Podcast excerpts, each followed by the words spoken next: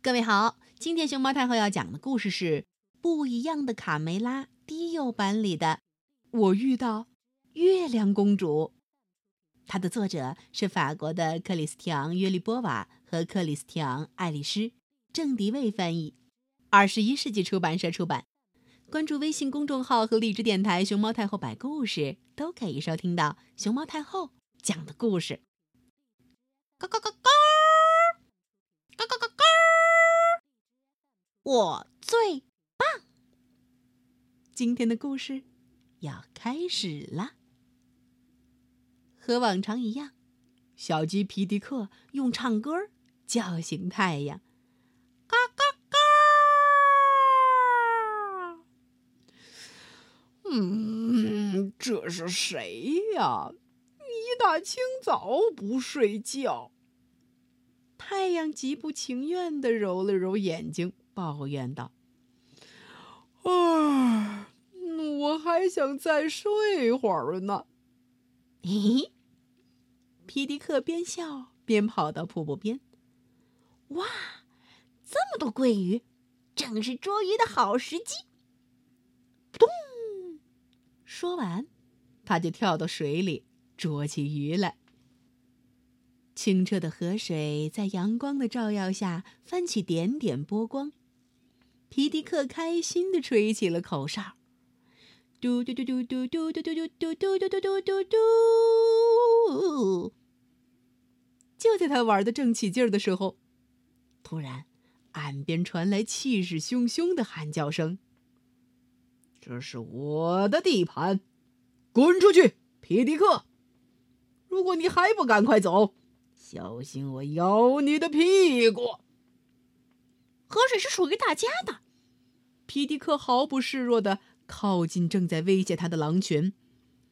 这里不是你的地盘，走开！不然我也不客气了，大笨狼！啪！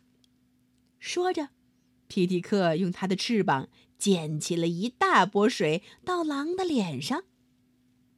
但是，狼群里的头狼可不是好惹的。皮迪克一看他真的生气了，知道自己必须赶紧逃跑。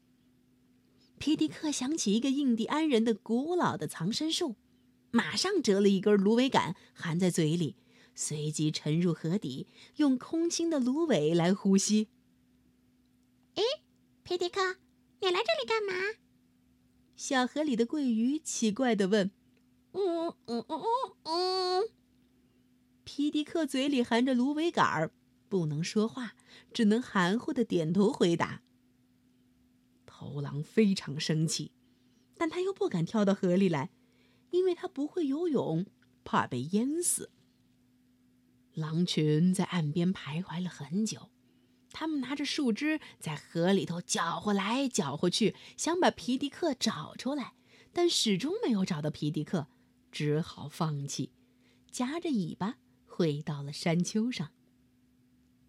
皮迪克又累又饿，从水里钻出来，跑上岸，准备吃早餐。嗯，我吃什么好呢？是啃一根玉米，还是吃一把香软的鼻涕虫？嗯，但我更想吃些甜点。嘿嘿，他发现前方有一片长着蓝莓的灌木丛，呼呼，我要饱餐一顿。皮迪克正在采摘蓝莓，突然他察觉到周围有响动，他停住动作，皱起眉头，仔细倾听。嗯，什么人也没有，我我是不是产生幻觉了？皮迪克自言自语的走到大路上，一边四处张望，一边不停的把鲜美的蓝莓往嘴里塞。令皮迪克惊奇的是，往常熟悉的道路发生了巨变，一切景物都不一样了。他看到倒着飞翔的小鸟。高耸入云的大树在没有风的情况下摇摆不停，远处的高山发出一阵阵轰鸣，喷射出绿色的火焰。更让皮迪克难以置信的是，他碰到了一弯月亮。天哪，这不是月牙吗？我不是在做梦吧？嗯，天哪！皮迪克吓得手里捧着的蓝莓掉了一地。等他平静下来，安静的坐在地上，边吃着蓝莓，边和月亮聊起天来。嘿，月亮公主，你看起来不是很高兴啊？皮迪克看着愁眉苦脸的月亮，问道：“我晚上睡不着觉。”月亮公主耷拉着脸回答：“你的声音听起来不错，能不能唱首摇篮曲帮助我入睡？”非常愿意效劳，但呃，有个问题，我一到晚上就睡着了。皮迪克不忍心看到月亮公主失望的样子，赶紧安慰道：“别泄气呀，我叫很多好朋友来为你唱歌。”说完，他冲着森林的各个角落大喊：“咯咯咯，集合啦！”首先来到的是海蟾蜍，它不光体型是世界上最大的蟾蜍，声音也非常洪亮。高歌了一首摇篮曲，呱呱呱，快睡觉。接下来是乌鸦，唱了一首沙哑的摇篮曲，呱呱呱，快睡觉，快快睡。长高高。第三个到的是雄鹿，他仰头深情的演唱了一首摇篮曲。木木木，快睡觉！哦，我受不了了，再听下去我一定会神经衰弱的。月亮公主。摇摇头，噗，咣！这时，天空电闪雷鸣，下起了大雨。皮迪克正好利用这个空隙，和月亮公主躲到一块岩石下头，思考如何找到一个晚上能唱歌又能让月亮公主睡着觉的朋友，帮助她找回往日的微笑。天渐渐黑了下来，月亮公主马上就要回到天上去了。可皮迪克还没有想出办法。突然，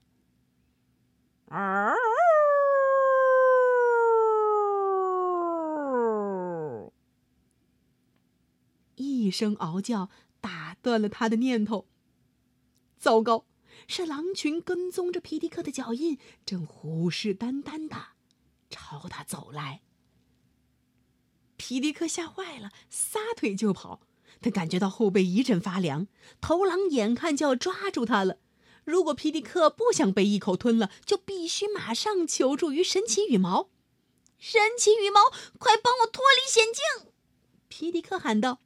啪，羽毛变身成了一块香蕉皮。咚！正好落在头狼的脚下。哎呦妈呀！头狼脚下一滑，扑通，从独木桥上掉进了河里。救命！救命！头狼落入水中，一个劲儿的挣扎。我不会游泳，我我要沉底了。皮迪克这时候毫不犹豫的跳入水中去救他，在月亮公主的帮助下，他们把头狼安全的救了出来。哦，皮迪克，你救了我的命！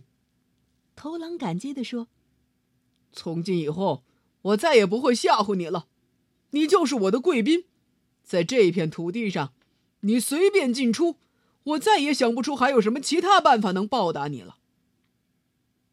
不用报答，皮迪克眨了眨眼睛，半认真半开玩笑的问：“听说你有一副好嗓子，嗯，你有没有想过成为歌唱家？夜深了，月亮公主重新回到天上，在狼群的歌声中睡着了，发出淡淡的光晕，真美呀！他们唱的真棒，谢谢你。月亮公主在睡觉前对皮迪克说：“从此以后，只要月亮一出现在天空，狼群们就放声歌唱。嗷嗷嗷！嗷嗷嗷！嗷嗷！但现在，轮到皮迪克。”睡不着觉了，你们知道是为什么吗？